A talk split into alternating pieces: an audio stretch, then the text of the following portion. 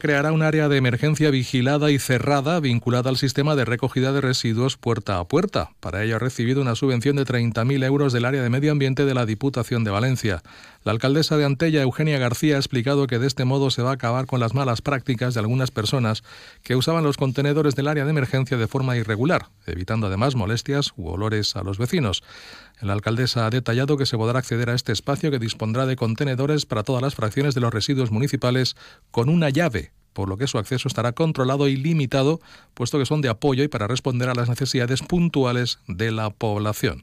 En este caso, para aquellos que no puedan acogerse al calendario del puerta a puerta establecido por el motivo que fuere. Què passa? Que contínuament pues, eh, tinguem queixes de que allò és un vertedero. I què consisteix l'àrea d'emergència tancada. És com un cassetó de madera.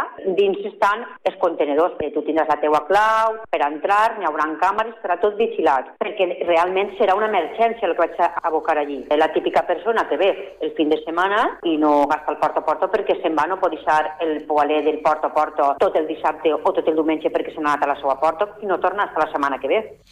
Por otra parte, desde el Ayuntamiento de Antella y ante las quejas de los vecinos, quieren recordar que no recoger las cacas de las mascotas de la vía pública conlleva sanciones de 200 euros. Y el Ayuntamiento de Sueca va a iniciar